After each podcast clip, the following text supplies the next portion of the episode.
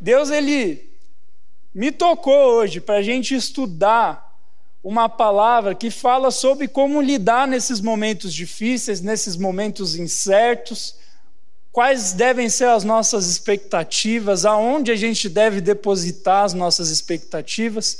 Por isso, a gente vai estudar o texto de Isaías. Antes de você abrir lá, eu vou te explicar um pouquinho do contexto desse texto, porque a gente vai ler poucos versículos hoje. O texto que a gente vai ler ele está incluso nas profecias de Isaías. Isaías foi um cara que viveu numa época difícil, igual a época que a gente está vivendo agora. Ele estava vivendo na época que o reino de Israel estava dividido. Como assim? O reino de Israel era um reino top, era uma superpotência mundial na época de Salomão. Mas aí o pecado entrou naquela nação, eles pararam de obedecer a Deus e o juízo de Deus começou a vir sobre a vida deles. E aí o reino acabou se dividindo em dois, teve guerra civil entre eles, um monte de problema, e Deus levanta um profeta chamado Isaías no meio desse tempo para falar que o juízo de Deus estava vindo sobre o povo de Judá, que era o reino do sul onde ele morava e que mesmo assim, com o juízo de Deus vindo por causa do pecado daquela nação, ele ainda tinha um plano bom e uma esperança para dar para o povo de Deus. E olha só que interessante, ele estava vivendo numa época bem parecida com a nossa. Não tinha pandemia, só que era um tempo de juízo de Deus. As pessoas estavam pecando, como nunca haviam pecado na nação de Israel. A política estava uma bagunça, estava tendo guerra, as pessoas não tinham certeza sobre o futuro. E aí Deus levanta Isaías para falar: olha, isso que está acontecendo é juízo sobre vocês, porque vocês pecaram. Mas mesmo assim eu levantei o meu servo Isaías para trazer esperança para vocês. E a gente está vivendo isso, cara. A pandemia, eu tenho certeza, cara, que é resultado do juízo de Deus sobre a humanidade. Ai, pastor, que profeta do caos. Nada a ver. Foi um chinês que comeu morcego. Mas, cara, a palavra de Deus disse que um dia a iniquidade, o que é iniquidade? O pecado ia se tornar tão forte na humanidade que iam começar a vir essas epidemias. Jesus disse isso lá em Mateus 24, cara. Há dois mil anos atrás ele avisou: vai chegar um dia que vai ter epidemia, vai ter bagunça política, vai ter guerra, e quando vocês virem esses sinais, saibam que o juízo de Deus está chegando. E esses sinais estão acontecendo. Jesus já disse. A Bíblia é o jornal de amanhã, cara. Você pode até não assistir o jornal, mas se você ler a Bíblia, você já sabe o que vai acontecer amanhã, porque Jesus já falou tudo.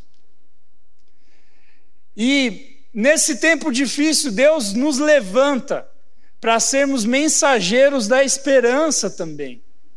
Por isso a gente vai estudar essa mensagem de esperança que Isaías trouxe naquele tempo para que eu e você possamos ter esperança nesse tempo difícil, nesse ano difícil, e possamos passar essa mensagem para as demais pessoas. Por isso, abre a sua Bíblia aí em Isaías capítulo 40, versículo 27. Isaías capítulo 40, versículo 27. Esse é um dos meus capítulos preferidos da Bíblia. É muito top, cara. Quem achou falar achei. Quem não achou falar tô perdido. Vai no índice, meu querido. Quem não trouxe Bíblia e já é da igreja fala perdão, Senhor. O cara que fala perdão, Senhor, fala perdão, Senhor. Traz a Bíblia para a igreja, irmão. Vamos lá. Isaías 40, 27 até o 31. A palavra de Deus diz assim: Por que você reclama, ó Jacó? E por que se queixa, ó Israel? o Senhor não se interessa pela minha situação?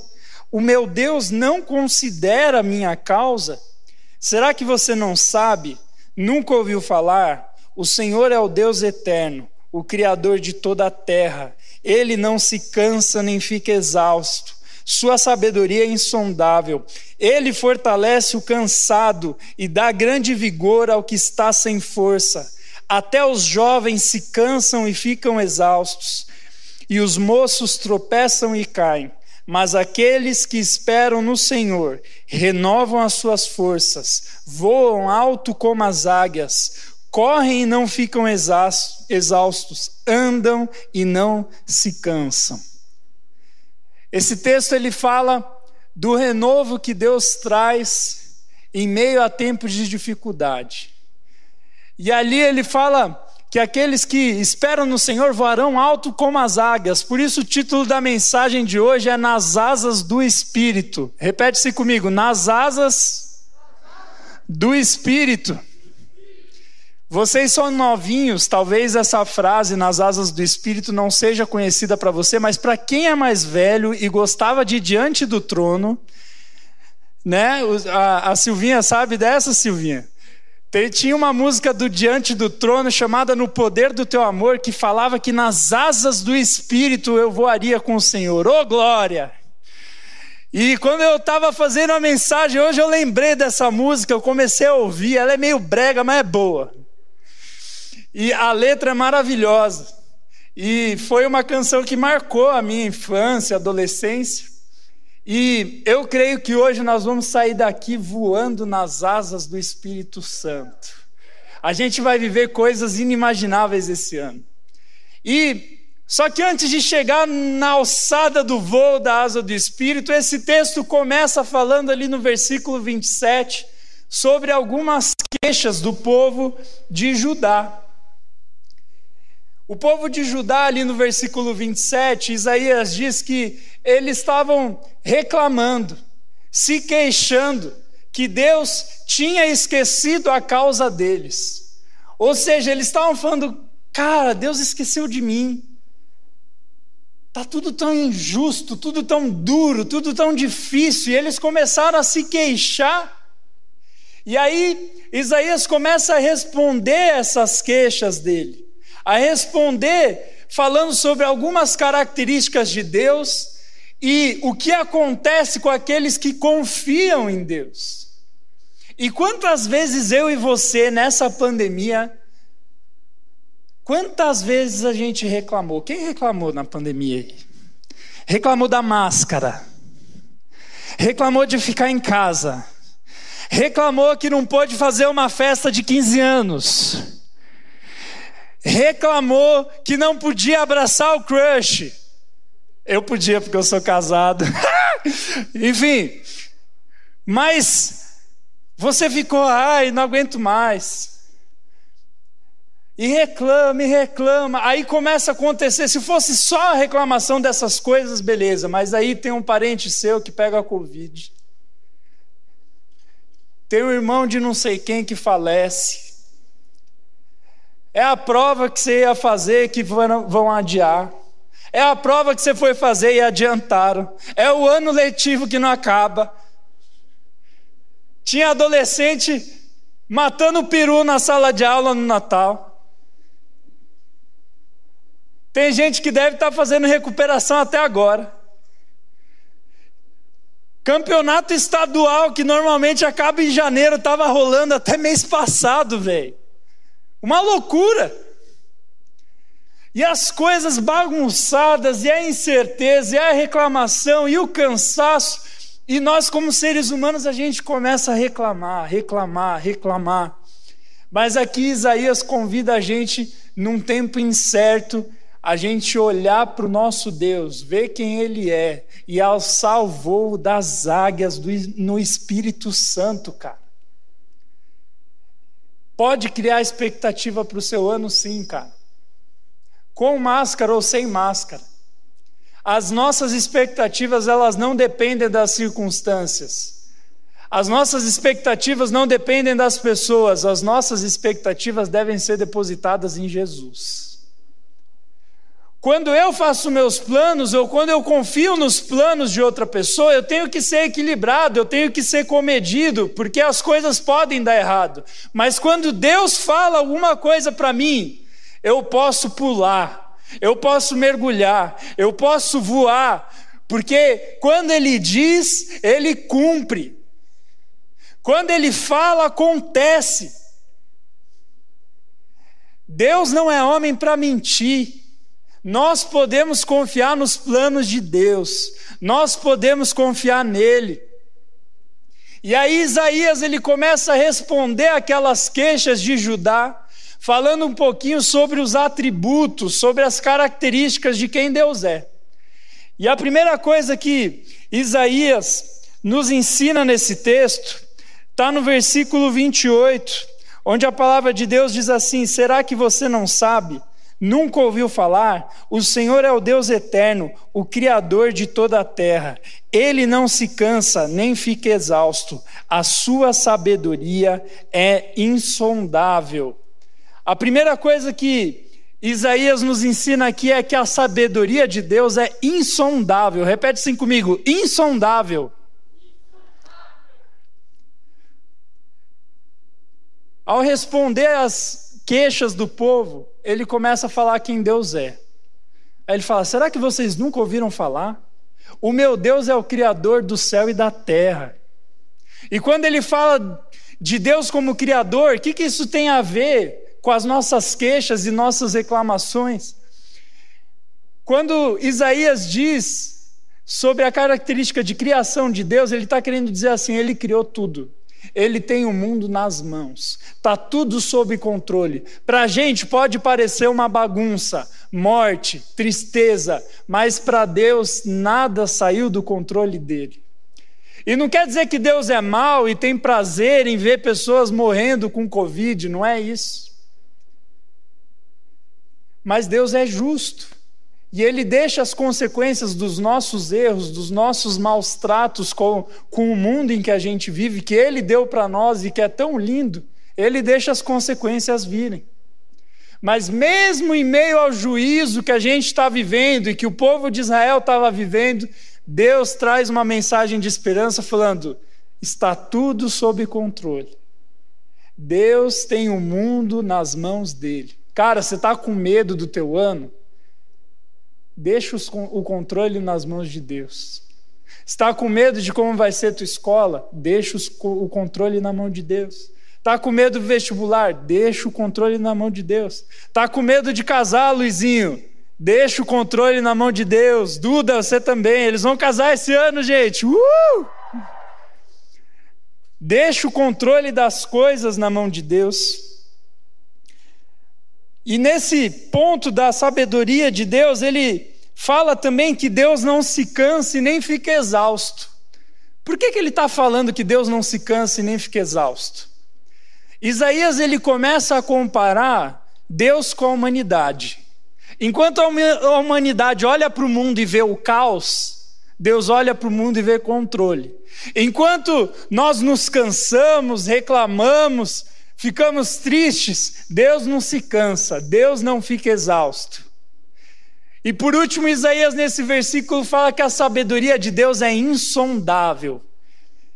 Insondável significa que não se dá para contar, não se dá para pensar. Deus é tão sábio que não dá para alcançar. Tem gente que acha que a fé é uma coisa irracional. A fé não é irracional.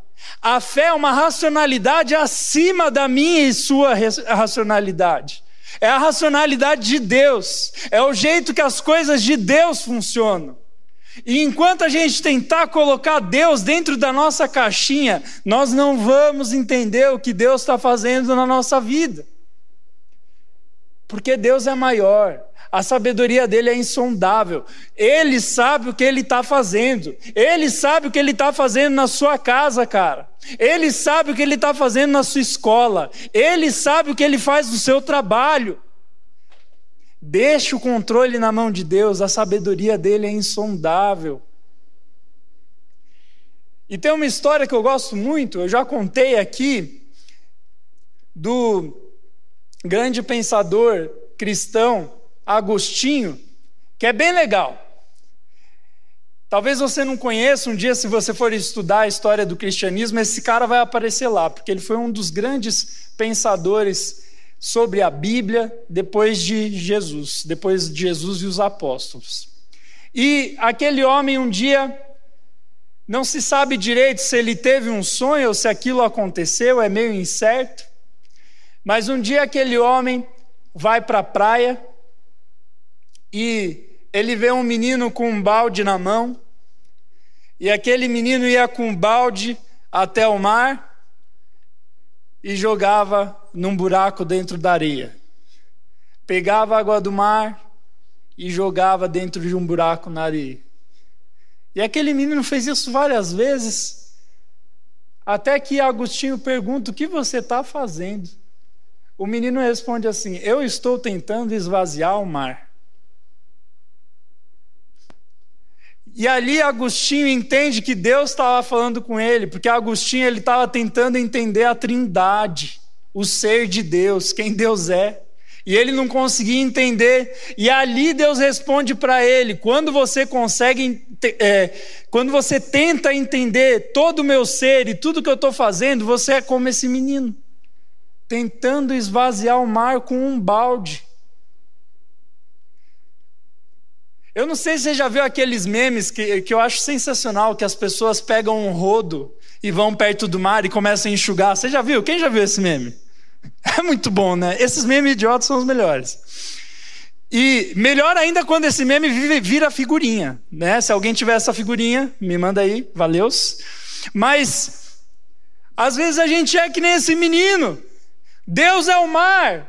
A nossa cabeça é um baldinho que a gente tenta colocar e encher de água. Cara, deixa eu te, te, dizer uma coisa. Principalmente se você é visitante, já tentou estudar sobre Deus, entender tudo sobre Deus, não dá.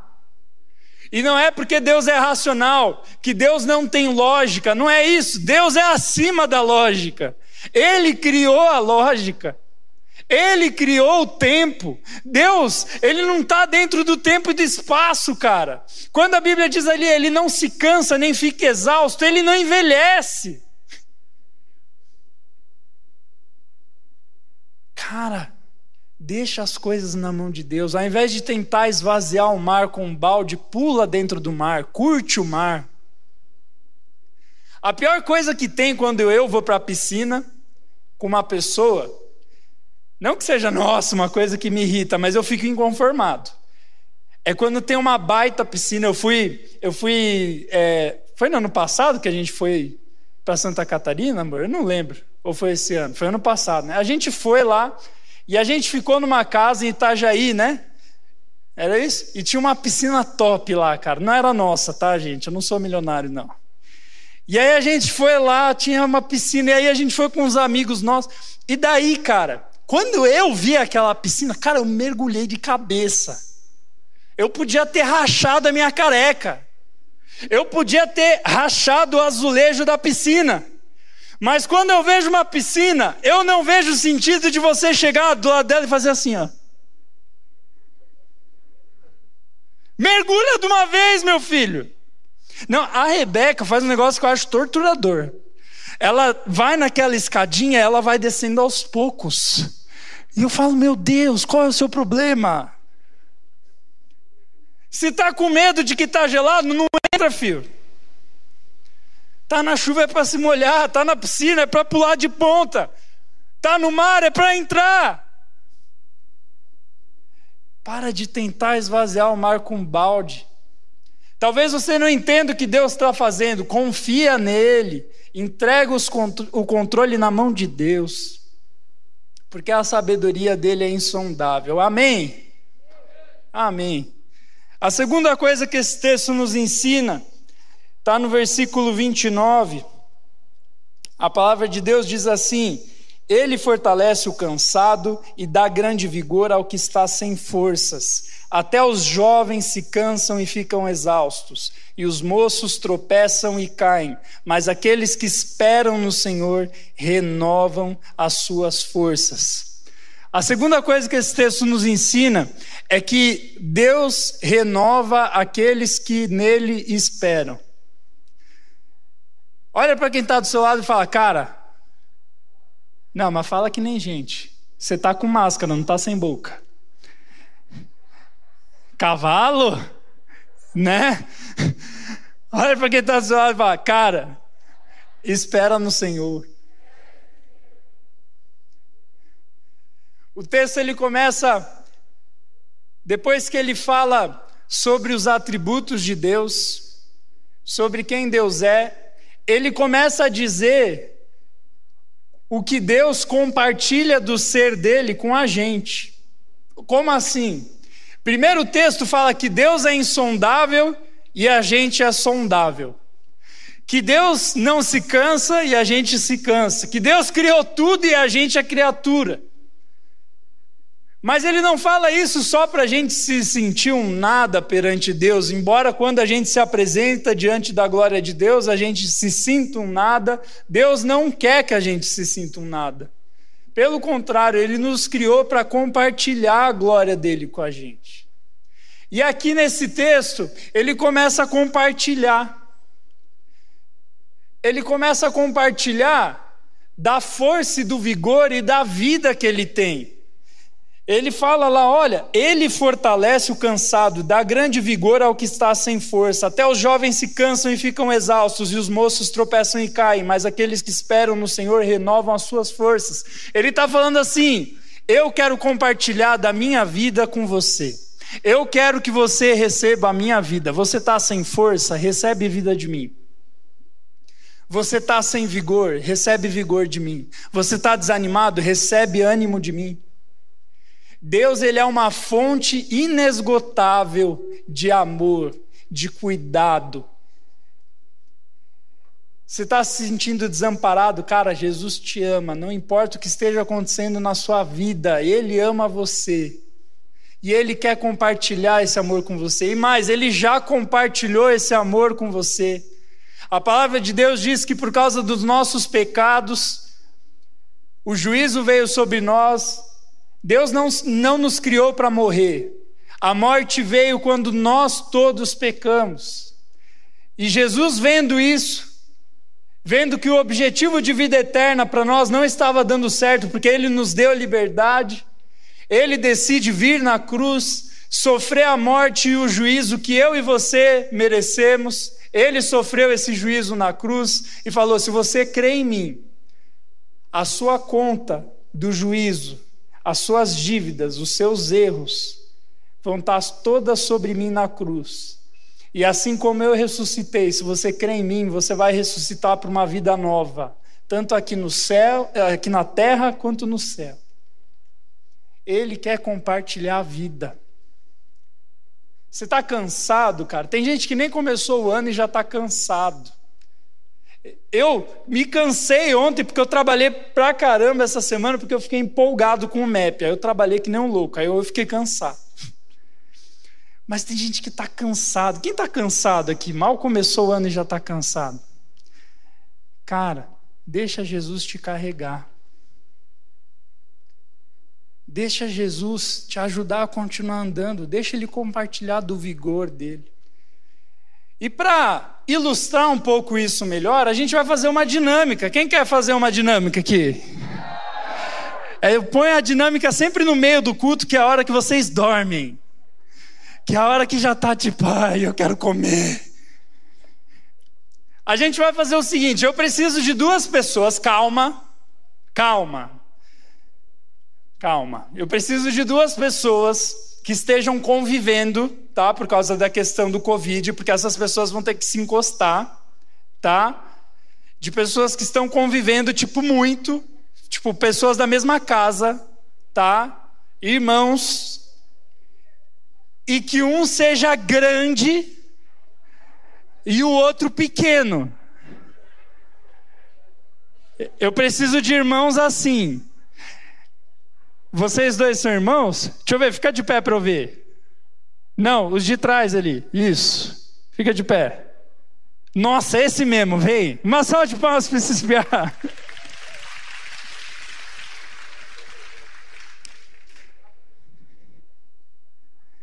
Você que está aí na sua casa, As pessoas estão chegando aqui em cima, beleza? Eu gosto dessa câmera, ela me segue, ó, ó. Ah, menino bom. Beleza? E aí?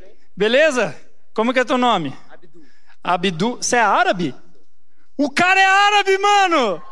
Uh, minha família! A, Abdu, não se fala Abdu, como que fala em árabe? Abdu. É, garoto, eu sei, tem uns 300 primos que chamam Abdu. Teu nome? Felipe.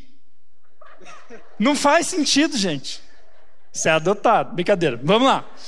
Vamos lá, gente. É seguinte. O que, que vai acontecer aqui?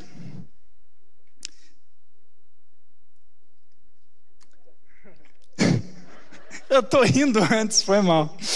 Eu tô rindo das coisas que eu falei antes, eu sou muito sem noção, né? Mas enfim. É, me perdoem, tá? É, o Abdu vai representar a humanidade, tá? E você, Felipe, é Deus. Tá bom? Imagina se Deus fosse um pitel desse. Bonito, hein? Tá solteiro? Tá solteiro, hein, meninas? Tem que buscar Deus, viu? que as meninas são crentes. É, cara. Enfim. O negócio é o seguinte: o Abdu representa a humanidade. E ele representa Deus. Na verdade, você representa, na segunda parte você vai representar Deus, e na primeira você vai representar a vida.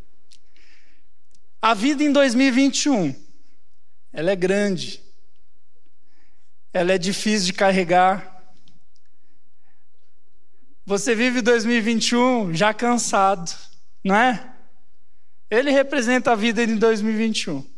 E aqui somos nós. E o que, que acontece? Quando a gente tenta carregar 2021, as coisas não dão certo. Então, faz o favor, Abdu, carrega teu irmão. No colo, assim. Não, no colo. Tipo assim, ó. Entendeu? Entendi, entendi. Boa, Abdu. Agora dá uma andada para ver se você se cansa aí. Isso. Meu Deus, ele. Olha as perninhas. Tá precisando treinar as pernas, hein, Pia? Olha, Smart Fit aqui perto. Olha! Mas já? O que, que aconteceu? Cansado pra caralho. Cansou. Cansou. Olha a boca, menino. Enfim, Pia cansou tanto que até ficou desbocado. Mas carrega 2021 mais um pouco. Vai lá, vai lá. Carrega mais um pouquinho. Vai. Isso. Isso. Esse sou eu e você. Tentando carregar 2021. Para de rir, bolha. Ai, meu Deus. Eu sei que é engraçado. Ai, pastor Pascoal, eu te amo, viu? Cleusa, Deus abençoe. É... Mas esse sou eu e você carregando 2021. A gente tenta, mas cansa. Não consegue. Você viu as perninhas dele? Parecia uns gravetinhos aqui, ó. Eu tô zoando ele, mas eu não carreguei, né? Lógico, não sou burro. Enfim. Você é levinho, né? E ele é levinho, eu não consegui. Ou seja, eu, eu vou para a academia com você, eu pago. Tá bom? Isso aí, muito bom. Tá? Desculpa as brincadeiras, viu? Vocês são fera. Mas quando a gente decide entregar a nossa vida na mão de Deus, agora você é Deus, tá, rapaz? Ele vem e carrega a gente. E as coisas ficam mais fáceis quando a gente se cansa. Vai lá, carrega teu irmão, por favor. Nossa, gente, parece uma pena. Uma sala de palmas. Não, continua, filho. É ele, isso é uma pena. Dá uma giradinha, dá uma giradinha. Isso. Uh, olha só. Esse aí, quando casar, vai levar a noiva até o altar assim. Muito bom, menino. Uma salva de palmas para o Abdu e para o Felipe. Valeu, Deus abençoe a vida de vocês, viu? Vocês são fera, viu, Pedro? Eu sei que foi uma brincadeira. Para de rir, bolha. É... Mas quando a gente se cansa, Deus ele oferece os braços dele para carregar a gente. Deus está oferecendo os braços dele para te carregar. E sabe quantas vezes a gente tenta carregar 2021, tenta carregar o ano? Eu vejo adolescente, cara, que deixa de orar, deixa de ler a Bíblia, deixa de servir, chega o ano do terceirão, já avisa, ó, não vou mais na célula, não vou mais liderar, não vou fazer mais nada. Cara, se você for esperar a vida ficar fácil para seguir a Jesus, é melhor não seguir. Porque a vida é difícil, cara.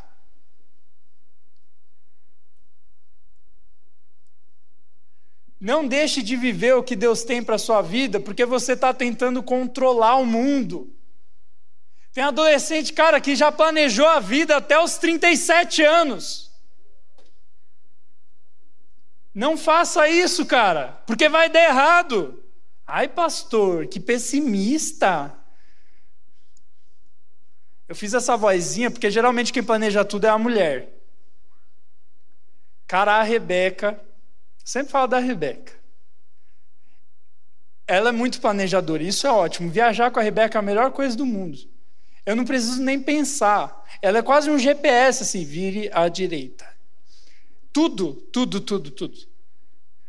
Só que, cara, quando dá errado, gente do céu, eu aprendi até na terapia o que fazer. Sai.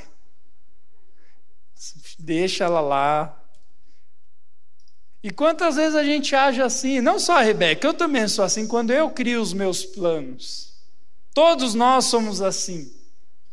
Para de colocar expectativa nos seus planos e coloque expectativa nos planos de Deus. Eu lembro quando eu era adolescente, meu sonho era jogar no Real Madrid. Uh! Meu sonho era ser jogador de futebol. Eu lembro que eu tinha um amigo que com uns 10, 12 anos assim, a gente, é, eu ia dormir na casa dele e tal, e eu deitado no meu colchão, ele deitado no dele, a gente começava a falar como ia ser a nossa vida na Europa. A gente ia morar na Espanha. Aí a gente falava como iam ser as nossas mulheres. Aí a gente descrevia tudo e falava: nossa, vai ser incrível, a gente vai ser rico. E a gente começou a planejar aquilo. Eu fui crescendo, fui ver que não ia dar para ir no Real Madrid, né? Mas eu continuei querendo ser jogador de futebol, eu ia tentando os meus planos e os planos não iam dando certo. Até que um dia Deus falou: Eu tenho outro plano para você. Não é que a gente não pode planejar, que é para você ser largado. Tem que planejar. Eu planejei o ano do MEP. Só que eu sempre planejo ouvindo o que Deus quer e não só o que eu quero. Porque se 2021 acabar e as coisas que eu quero não acontecerem, mas as que Deus quer acontecerem, eu vou estar satisfeito. E cara, depois de alguns anos daquele sonho de criança, eu posso dizer que o plano de Deus foi mil vezes melhor. Eu tenho certeza que eu seria mil vezes mais satisfeito aqui com vocês do que jogando no Real Madrid. Tenho certeza, cara. Não tem dinheiro, não tem lugar, não tem país que pague a alegria que eu tenho de servir a Jesus. Deixe os planos na mão de Deus. Você gosta de planejar? Planeja as metas em oração. Como é que você quer que Deus abençoe você no vestibular se você está pensando em largar a igreja para estudar? Ai, mas pastor, tem um monte de gente que não vem para a igreja e passa no vestibular. É, vai passar no vestibular, mas vai passar sem Deus. E a vida sem Deus, meu amigo, é mais difícil ainda. A vida com Deus também é difícil, e às vezes é mais difícil do que sem. Só que quando a gente vive a dificuldade do, do lado de Deus, quando a gente se cansa, Ele carrega a gente. Quando o caminho se fecha, ele abre o caminho. Quantas histórias na Bíblia? Quando o caminho parecia fechado para Israel, Deus foi lá e abriu o mar.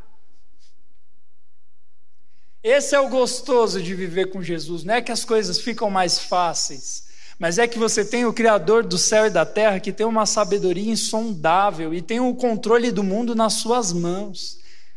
Deixa Deus ser Deus. Deixa Deus agir na sua vida. Tira as mãos do volante. A última coisa que a palavra de Deus nos ensina nesse texto está na segunda parte do versículo 31.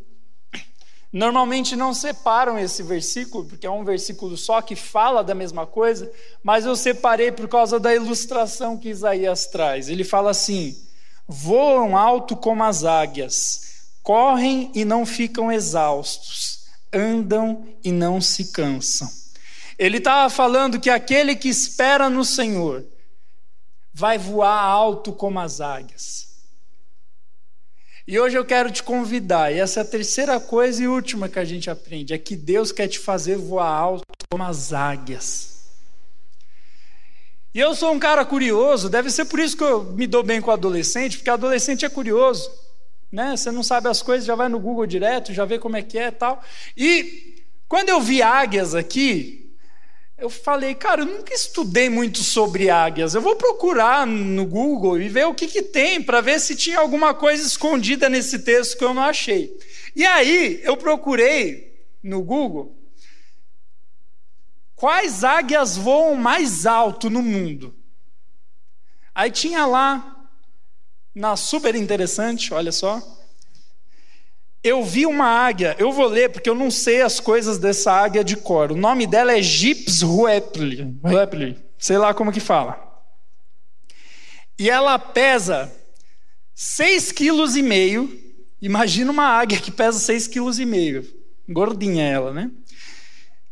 Tem uma envergadura de 2 metros e 40 e graças à grande abertura de suas asas, ela consegue planar durante horas. Ela já foi vista voando a incríveis 11 mil metros, 270, é, 11 mil, eu confundi, é 11 mil, 11 quilômetros. Cara, imagina uma águia que voa 11 quilômetros do chão. E aí vem a pergunta: como é que alguém foi encontrar essa águia, né? Em 1973, um cara estava num jato comercial e essa águia bateu no avião. Imagina que bizarro, e deve ter feito um barulhão, porque pesa 6 quilos. E eu achei interessante pesquisar sobre essa ave, você já vai entender onde eu quero chegar mas fala que ela consegue enxergar objetos de até 15 centímetros a 2.500 metros de distância. Pensa, ela consegue enxergar um negocinho de, dois, de 15 centímetros a 2,5 quilômetros e meio de distância. Olha só como é a criação de Deus. E eu acho interessante Isaías comparar a gente com uma águia. Porque quando você vê uma águia que pode voar nessa altura, o voo dá a sensação de liberdade. Dá a sensação de que você está planando sobre a vida.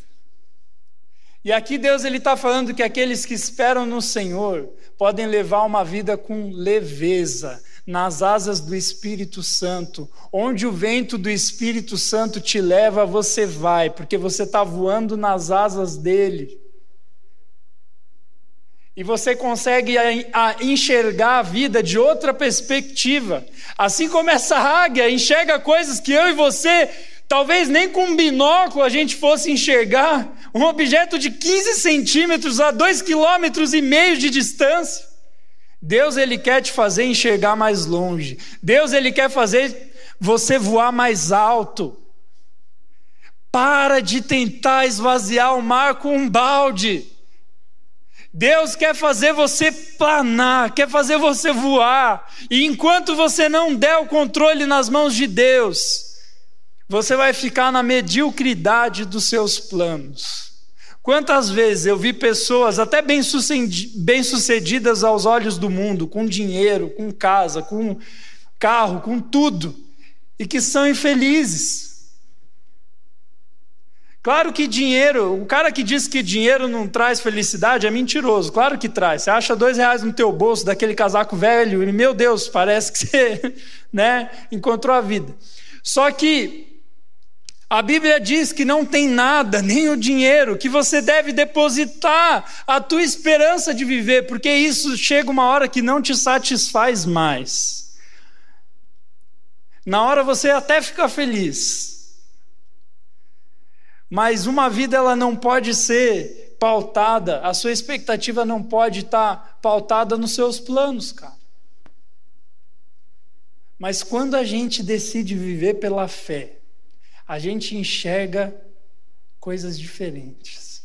A gente vê Deus agindo na nossa vida. A gente vê Deus abrindo caminhos novos. E a gente vê que os planos dele são mil vezes melhores do que os nossos.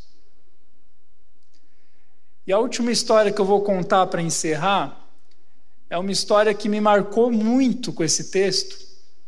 Teve uma época que eu passei um período muito difícil na minha vida. Assim.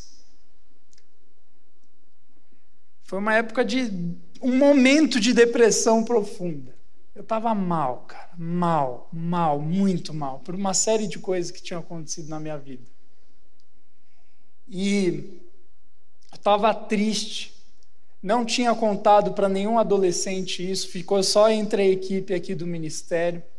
Eu fiquei um mês afastado aqui da igreja para ir me tratar. E eu lembro que nesse tempo, logo que eu voltei, eu fui dar o nosso curso de liderança aqui e contei para os adolescentes. Falei: Ó, oh, eu estava mal, cara, mas voltei, estamos aí, vamos enfrentar a vida e tal. E aí veio uma menina falar comigo e ela falou assim: Tarek, eu não ia te falar porque eu achei que era coisa da minha cabeça. Mas depois que você disse que você estava mal, eu entendi que eu tive uma visão de Deus. Eu vi você dentro de um quarto escuro, ajoelhado no chão, junto com a Rebeca, tateando, triste, desesperado, desnorteado. E aí a Rebeca olhou para você e falou: Amor, olha para o céu. E quando você olhou para o céu, apareceu uma águia. E eu lembrei de Isaías 40, 31, que fala que aqueles que esperam no Senhor voarão alto como as águias. E ela falou: Deus está me dizendo para eu te contar isso. E cara, aquilo foi incrível, porque ela não sabia nada do que eu tinha passado. E aquele momento realmente aconteceu algumas vezes comigo no chão, chorando, e a Rebeca me acalmando, falando: calma, amor, Deus está cuidando de você. E sabe o que foi interessante? Porque a partir daquele momento as minhas forças começaram a ser renovadas. Eu comecei a voar alto como as águias. Porque o Espírito Santo falou: você acha que não tem caminho, você acha que não tem o que fazer, eu tenho um caminho para você. E cara, deixa eu te dizer uma coisa: pode parecer que não tem caminho, a pandemia pode não ter fim, cara. Se, um, se a pandemia não acabar nunca, eu não estou nem aí, eu vou voar sobre as águas, eu, eu vou voar como uma águia. Porque o meu Deus pode fazer qualquer coisa. O meu Deus me faz enxergar a pandemia de um jeito diferente. Enquanto muitos veem a pandemia como algo terrivelmente estratosfericamente ruim, eu vejo como algo ruim que faz parte do juízo de Deus, mas eu vejo como uma oportunidade de arrependimento, porque nenhum juízo de Deus vem sem uma segunda chance. E sabe, talvez você esteja longe de Deus, ou você nunca se aproximou de Deus, e você não está vendo caminho para a tua vida. Deixa eu te dizer uma coisa: Deus quer te fazer voar como uma águia. Ele vai mudar os seus olhos, você vai enxergar a vida diferente, na perspectiva da fé. E a melhor coisa é enxergar o ano na perspectiva da fé. E sabe o que eu vejo esse ano na perspectiva da fé? Eu vejo um exército se levantando. Deus me disse. A gente tem 100 adolescentes é, que estão sendo treinados aqui como líderes. Deus me disse que esse ano vai dobrar. e que a gente vai levantar um exército. E Deus me disse que em 10 anos, eu acho que vai ser antes, mas eu tenho certeza que em 10 anos a gente vai ter 3 mil adolescentes toda sexta-feira aqui. Deus me disse, cara. Deus me disse. Sabe o que mais Deus me disse? Deus me disse que a gente vai começar a fazer segredo nos colégios. A gente vai começar a ir nos colégios pregar e as pessoas vão começar a se converter, e as pessoas vão começar a ser curadas. Deus me disse, com pandemia, sem pandemia, isso vai acontecer, porque o meu Deus me faz voar como uma águia. Eu vou nas asas do Espírito, eu vejo esse lugar cheio, eu vejo a sua vida sendo transformada. Eu vejo aleijados levantando, eu vejo cegos enxergando, eu vejo mudos falando, eu vejo mortos ressuscitando. Deus existe sim, e está começando algo novo esse ano. E Deus está te chamando para fazer parte disso. Deus me disse que um dia nós vamos ter 800 adolescentes na escola de líderes. Deus me disse que um dia os multisites daqui, as igrejas, as congregações da PIB que estão espalhadas pela cidade, vão ter milhares de adolescentes. A gente vai ganhar os adolescentes de Curitiba para Jesus. E se eu tiver que pregar até a última gota do meu suor, se eu tiver que perder a voz para isso acontecer, eu vou, eu vou dar a minha vida, porque não existe plano melhor do que plano de Deus. E eu já vi isso acontecer, eu já vi uma menina com os ossos tortos serem curada. Eu já vi pessoas que eu não sabia nada da vida delas e Deus me revelou na hora, e Deus falou com aquela pessoa e ela foi transformada. Eu já vi com os meus olhos, e eu posso ver, eu posso enxergar esse lugar cheio, cheio, cheio, com fila lá fora. Eu vejo. E eu tô te chamando para participar desse sonho, cara. Mas você precisa deixar o controle na mão de Deus.